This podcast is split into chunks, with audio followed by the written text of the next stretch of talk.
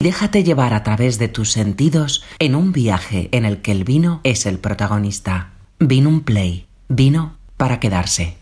Buenas, eh, soy José Moro, bodeguero y presidente de esta magnífica bodega, de Bodega Cepa 21, esta bodega boutique enclavada en el corazón de la Ribera del Duero, con esta orientación, con este enclave, con este terroir, y que le confieren, pues desde luego, una personalidad única, un carácter único a sus vinos. Yo creo que mezclamos perfectamente esa tradición con ese uso eh, perfectamente eh, definido de la tempranillo en un enclave único, con unas condiciones climáticas que, le confieren a la uva eh, la mejor personalidad para luego nosotros, después de un proceso muy cuidadoso, pues elaborar esos grandes vinos que tenemos en, Cepa 21. Muy bien, pues vamos a catar uno de los grandes vinos de esta casa que además tiene el honor de llevar el nombre de la bodega y, y ese honor muchas veces se convierte en responsabilidad. ¿no? Pero yo creo que eh, dentro de la categoría en la que podemos definir a CEPA 21, eh, tiene más que características notables para, para, sobresalir.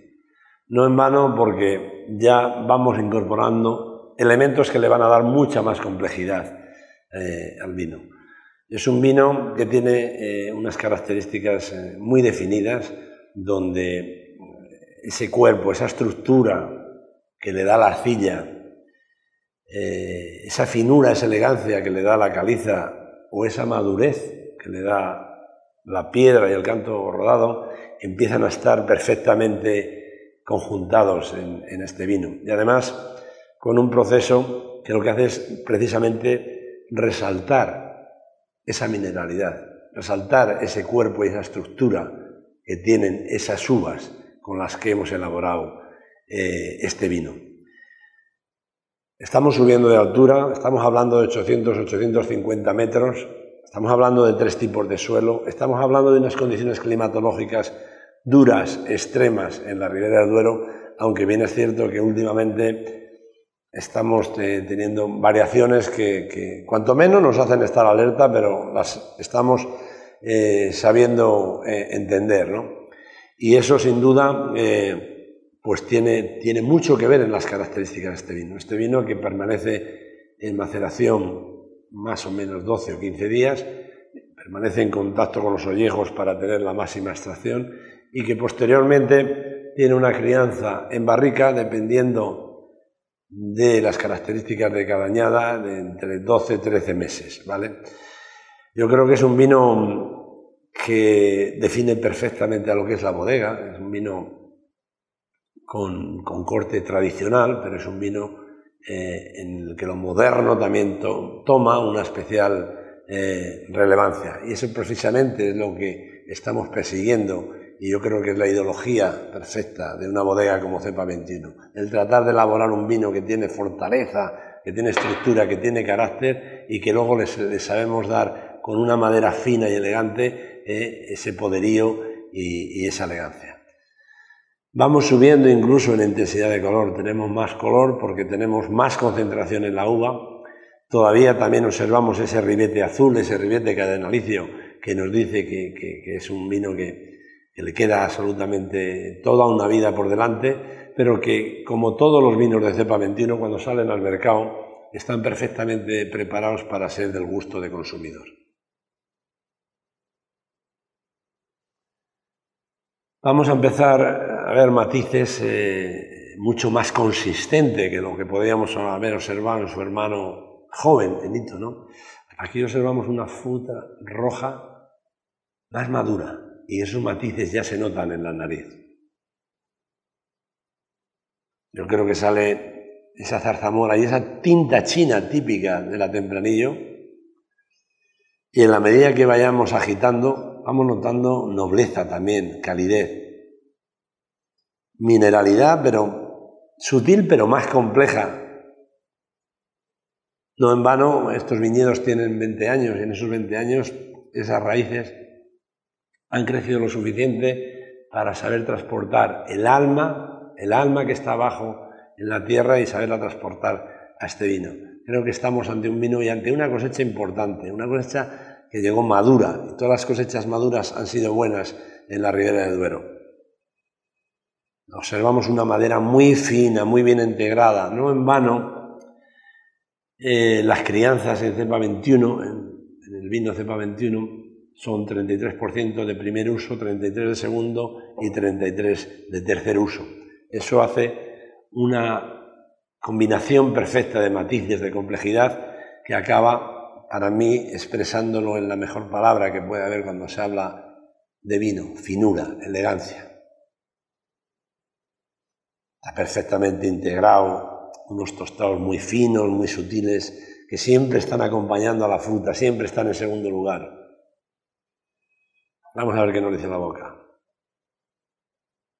Es un vino amplio, entra con contundencia, entra como si supiera todo, absolutamente todo, y como, que se, y como si supiera que nos iba a agradar, porque esos taninos se apoderan absolutamente de todas las papilas gustativas, incluso yo creo que estirándose, porque sabe eh, la calidad que tiene y sabe que quiere impresionar. Si tuviera que hacer un simen en la vida, es como una persona que ha acabado ya su carrera y que se va a casar y que va a comprar su piso y que se cree que sabe todo en la vida porque ha salido muy bien preparado, muy bien formado para darlo todo y, tener ese aporte que va a tener eh, como persona ¿eh? en el rol que le va a tocar desempeñar en la vida. Y evidentemente eso es lo que es Cepa Un vino bien preparado, un vino que viene de un buen terroir, es un vino que tiene una fortaleza y unas características impresionantes y que no van a pasar desapercibidos para ningún consumidor. Se va preconizando y diciendo que, tiene potencia, que tiene estructura, que tiene un tanino eh, que no se va a ir fácilmente de la boca, pero se va con la educación de lo noble que es, de lo meloso que es, de lo redondo que es y de lo bien que va a evolucionar en botella. Eso es lo que es Cepa 21, un vino perfecto para, para poder maridar con cualquier plato, pero ya podemos irnos también ya a una carne o un pescado igual, o también eh, puede hacer un maridaje perfecto eh, pues con ese tipo de comidas, ¿no? con esos sushis, con esos ceviches, con ese tipo de comida yo creo que hace un, un perfecto maridaje. Y esto es lo que Cepa 21. Muy bien, pues nos encontramos ante eh, un vino que a pesar de, ser joven y no tener que expresar unas características eh, eh, importantes, pero es un vino muy agradable, es un vino fácil de beber, pero que tiene una gran personalidad. Ito. Ito lleva el nombre de las piedras, como bien muestra la etiqueta, que separan unas parcelas de otras. Cualquier persona conocedora del campo y castellano-leonés sabe perfectamente lo que es, lo que es un hito, ¿no? Y en este caso, pues eh, tratamos de buscar la máxima personalidad, la máxima expresión de lo que es un vino joven en la Ribera del Duero. Un vino joven teniendo en cuenta esa gran variedad que es la Tempranillo, con unas características muy definidas y además con un, con un terroir también eh, que es clave, ¿no? con una viticultura también muy definida para dar lo que tiene que dar un vino joven en, en, Ribera del Duero. Elaborado también, igual que su hermano, con las uvas que provienen de las partes más bajas, a 750 metros. Principalmente son arcillas lo que constituye el suelo de estos viñedos y esa arcilla le aporta profundidad, le aporta carácter, le aporta color. Luego, evidentemente, nosotros le tenemos que saber domesticar con un buen proceso para que eso, aparte, se convierta en elegancia, en un vino cálido, en un vino fácil de beber, pero sin que te pase eh, desapercibido. Como todos sus hermanos, y lo vamos a ver ahora en la medida que vayamos catando, tiene un color eh, importante y tiene un aliño y tiene un anillo con esos tonos eh, cardenalicios donde nos habla de su juventud y nos habla todavía de la larga vida que le queda en botella. Cuando nos le llevamos a la nariz es la expresión más eh, clara de lo que es una tempranillo, ¿no? Esa fruta, esa fruta roja, ¿no? Con esa mora, con esa zarzamora, y siempre, aunque en este de una manera muy sutil, muy fina, muy agradable, le sale esa arcilla, le sale esa mineralidad. El oxígeno, mientras agitamos la copa, va a ser el responsable de sacar del vino todo lo que ha aprendido desde que una yema empezó a brotar en el mes de abril, después de pasar un ciclo vegetativo, nacer un racimo y ese racimo llevarle a una bodega y sacar lo máximo de él. El aire es lo que va a sacar todo ese aprendizaje. Y aquí notamos eso, una fruta muy limpia, muy expresiva, muy característica de lo que es la tempranillo, ¿no? Esa mora, esa frambuesa, ese toque muy sutil de barrica porque no en vano es un vino que tiene ocho meses en barrica francesa, y es el lazo, es el componente perfecto para acompañar al vino, para darle además más vida, pero sin quitar ningún protagonismo a lo que es lo verdaderamente importante en este vino, que es la fruta. La boca es impresionante porque en la medida que va llenando las papilas gustativas, el respeto se hace absolutamente importante. Hay una convivencia total entre las características del vino y lo que está percibiendo y lo que está percibiendo ¿eh? la boca, lo que están percibiendo las papilas gustativas.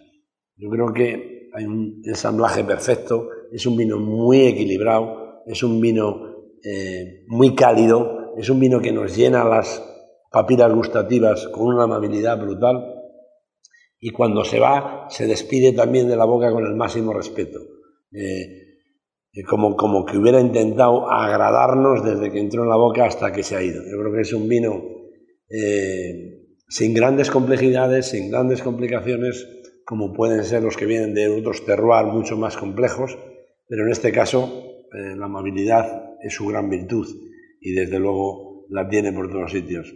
Perfecto para para maridar con cualquier tipo de comida o simplemente para cuando llegas un poco cansado del trabajo y te apetece hablar con alguien. Qué mejor que hablar con un vino.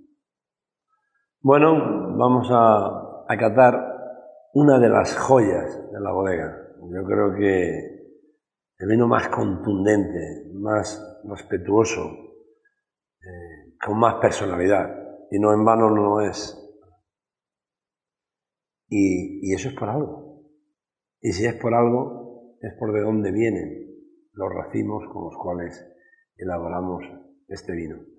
Orcajo es la confluencia de dos laderas que van a dar a la parte más alta, al páramo, donde en ese páramo y en esa eh, confluencia de temperaturas que hay entre invierno y verano, entre el día y la noche, hace que las uvas maduren de la mejor manera posible y hace posible, además, esa diferencia de temperatura, que se activen las enzimas responsables de esa maduración. Y por eso estos vinos, aparte de tener esa, fortaleza, ese carácter, pues son y suelen ser vinos totalmente amables.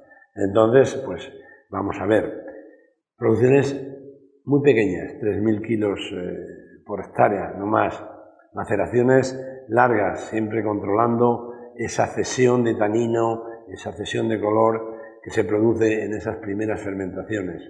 Una crianza larga, 18, 19 meses, en barrica nueva, pero una barrica totalmente respetuosa con el vino. Y desde luego que no tengo ninguna duda que no vamos a sentir de una manera importante en el vino. Eso es lo que es eh, un horcajo. Además, elaborado en esas tierras precisamente que son muy poco fértiles, son muy poco productivas, pero que ese tempranillo de diámetro pequeño hace que la elegancia salga por todos los poros eh, de esta copa.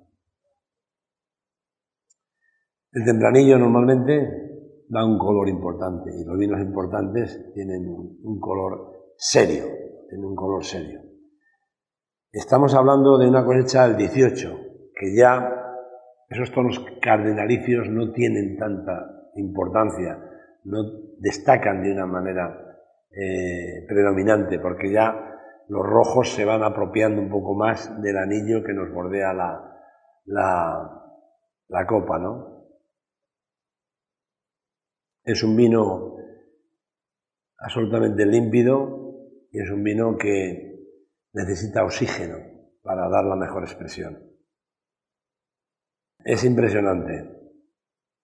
Salen tantas sensaciones en la memoria que habría que buscar adjetivos que definieran tanta clase y tanta elegancia. Sin duda, nos invita a seguir introduciendo el oxígeno porque queremos captar más y más y más matices.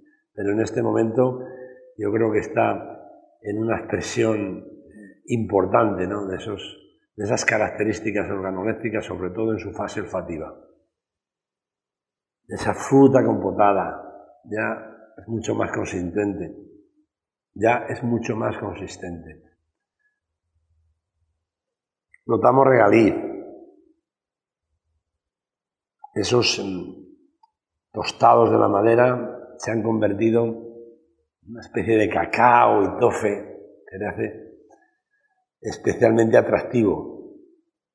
Hay mucha más complejidad, aparecen tonos más especiados, más clavos y sobre todo aparecen balsámicos, hay eucaliptos.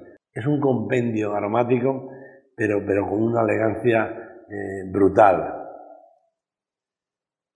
Le percibo que aparte de tener esa riqueza, que aparte de tener esa riqueza aromática, es un vino que lo va dando todo muy secuencialmente. Es un vino como que fuera tímido y poco a poco, en la medida en la que le vamos agitando, va perdiendo esa timidez, va perdiendo esa vergüenza y va sacando sus mejores eh, expresiones, sus mejores sensaciones y que las muestra poco a poco con atrevimiento y de una manera contundente, porque en la medida que vamos agitando, el, vino va creciendo absolutamente. Absolutamente contundente. Estamos ante un señor vino. Es sabroso. Llena la boca con un poderío tremendo.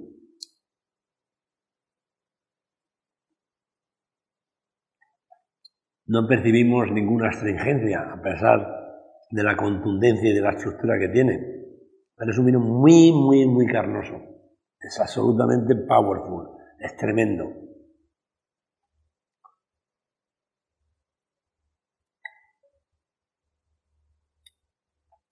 Encontramos un balance absoluto. La contundencia, el carácter, la fortaleza que tiene, no hace que podamos decir que es un vino que todavía necesita más botella porque tiene un poco astringencia, porque no ha pulido todavía sus aristas, no. Esa contundencia la tiene con absoluto señorío. ¿Y eso qué es lo que nos dice de este vino? Está en un momento óptimo para ser bebido, pero que por su color, por su frescura, por su acidez, es un vino que le queda larga vida. Y ojalá, ojalá que Dios nos dé vida para probar este vino en 15 o 20 años, porque desde luego, porque desde luego, esa evolución que va a tener en botella, seguro que nos van a dar unos matices que nos van a emocionar. Y los que somos profesionales de esto y recordamos eh, todas, las todas las vicisitudes que tiene una cosecha, todos los problemas que hay, todas las incidencias que ha habido en el proceso de elaboración. Y cuando llevamos a, una botella el alma, porque es lo que mejor resume todo esto, el alma de lo que es la tierra y de lo que es una variedad en una zona como la Ribera del Duero, pues probar este vino dentro de 18 o 20 años, seguro que a mí me, me, seguro que a mí me emocionaría y me pondría la piel chinita. Pero en tanto en cuanto casi me la pone ahora.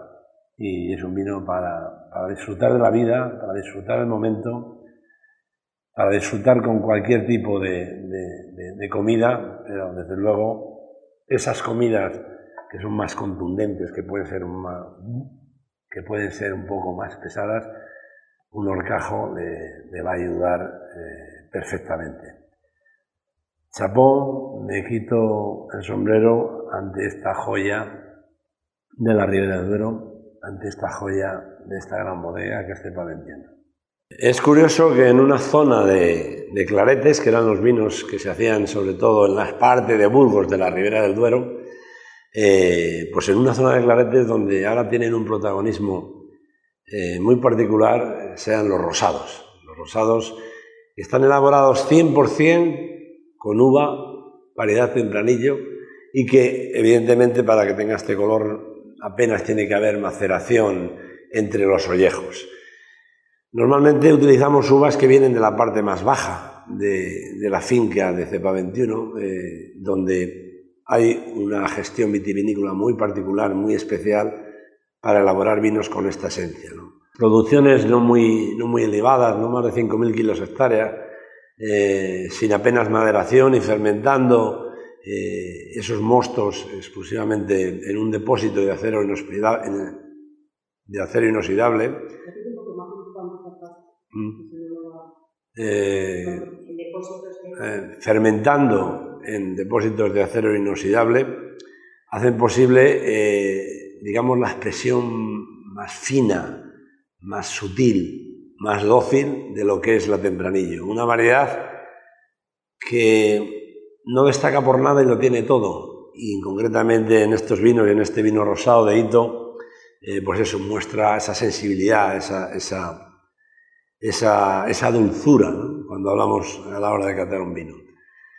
Curiosamente el color es lo más seductor que tiene este vino y es lo que más está gustando al, al consumidor a la hora de elegirle. Hace mentira, ¿no? Pero eh, los ojos eh, también juegan un papel importante a la hora de elegir un vino y en este caso eh, yo creo que, es fundamental. Da la impresión de que va a ser un vino débil, un vino a lo mejor más acuoso, pero no, que va, todo lo, todo lo contrario. la limpidez, desde luego, es absoluta y vamos a ver qué nos dice la nariz. Es sutileza, es elegancia, es sin duda eh, docilidad, es, es mucho aroma cálido lo que tiene, sobre todo esas flores tan ricas que salen, una frambuesa muy sutil porque no está en contacto con, con los ollejos. Es un vino absolutamente cálido y que teóricamente por la expresión que nos da en la nariz, en la boca debería demostrar las mismas características, pero bueno, vamos a verlo.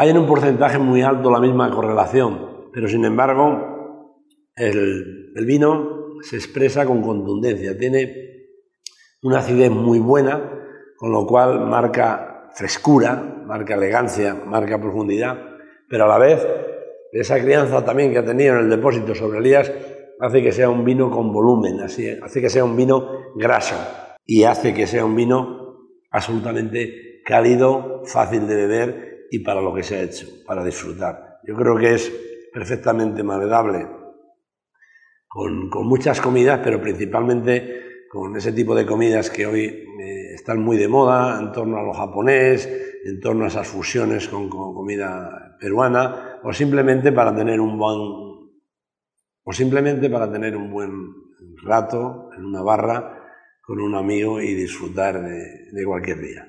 Pues bien, estamos eh, ante un gran vino, un gran vino con un nombre también muy castellano, que es Malabrigo, y obedece al nombre de una parcela en la que confluyen todos los aires del norte y donde eh, hay todo el frío del mundo.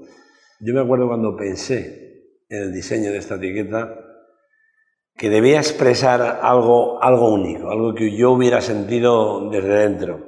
Y qué mejor recordar los almuerzos que yo tenía con mi padre cuando mi padre me llevaba a podar con 13 años y precisamente esos fríos del mes de enero, del mes de febrero, cuando íbamos a podar y llegaba el momento cumbre, un poco de relax, de, descanso era el momento del almuerzo y nos sentábamos con, con la pelliza, como bien reza la etiqueta, y nos acomodábamos allí contra unas piedras o contra el suelo, disfrutando del almuerzo, pues normalmente en base a todo lo que tenía que ver con la matanza de aquel entonces, el jamón, el chorizo, siempre con la botella de vino y, con la pelliza, que era la que nos protegía de ese frío, de esa, de esa austeridad de las tierras de, Castilla. Entonces, desde esa perspectiva es un vino ya que empieza bien, tiene un nombre bonito, tiene una historia bonita y como no puede ser de otra manera, pues tiene un vino que, es contundente y que tiene una personalidad única y exclusiva. ¿Por qué? Porque obedece a, terrenos en los cuales eh, hay bastante más altitud, son tierras más áridas, son tierras que tienen menos producción pero tienen mucha más concentración. Y esa concentración pues evidentemente nosotros la domesticamos en bodega y sacamos, sacamos lo mejor de ella. Producciones no muy grandes, no más de 4.000 kilos por hectárea, con un proceso y con un ciclo vegetativo perfectamente cuidado, mimado absolutamente, con un cuidado extremo del viñedo y por supuesto que desde el momento que esa uva está en bodega, vamos eh, pues cuidando todos los mínimos detalles para que cuando lleguemos ahora a la copa y agitemos esa copa, ese oxígeno nos saque absolutamente el alma, el alma de ese, de ese malabrigo.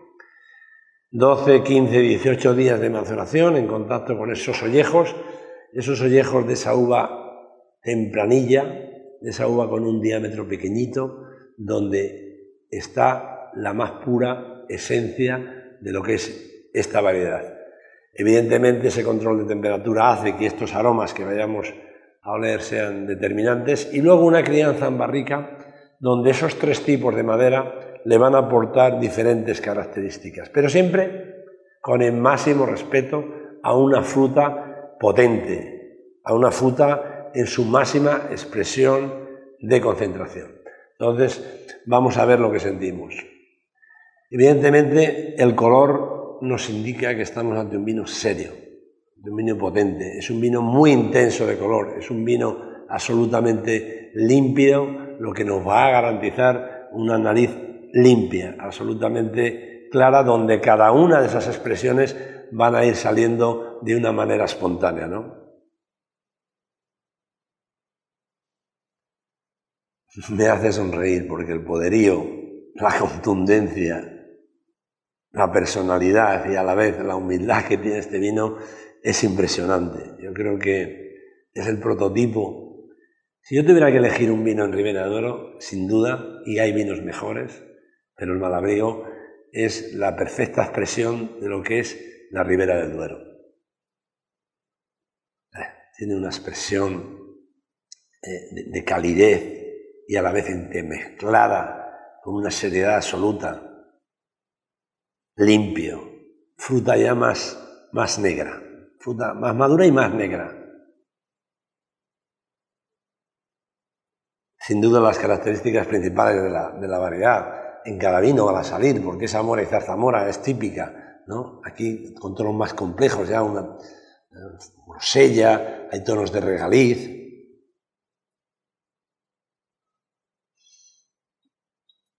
Curiosamente, Curiosamente, esa mineralidad va aflorando. Es como que saliera con el máximo respeto a la fruta. Y en la medida que vamos agitando, eh, eh, esos matices de la arcilla y de la caliza van tomando también protagonismo, pero con absoluto respeto a la fruta. Me da esa mineralidad, además, como me recuerda cuando era niño y, llovía cuando íbamos por los caminos jugando con las bicis o con, el carro y con el macho, a esa tierra mojada, esos veranos de tierra mojada me recuerda eh, este malabrigo. Es un vino que necesita un poco más de tiempo para dar la máxima expresión, para que se abra en canal y nos dé eh, la auténtica libertad con la que se ha elaborado este vino y cómo lo muestra. Mientras tanto, vamos a ir a la boca.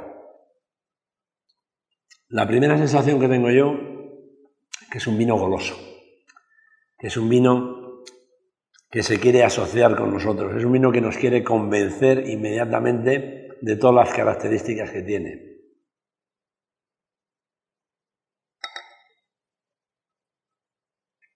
En la medida que agitamos, saca su con. En la medida que agitamos, saca su contundencia. Y en la medida que se va adueñando de todas las papilas gustativas, esas partes de la lengua donde matizan lo ácido, lo salado, lo astringente, lo llena todo con, con contundencia y no deja separar una parte de otra, porque hay una armonía perfecta, hay una complejidad perfecta. Es un vino además que te invita a beber, te invita a descubrir nuevas sensaciones.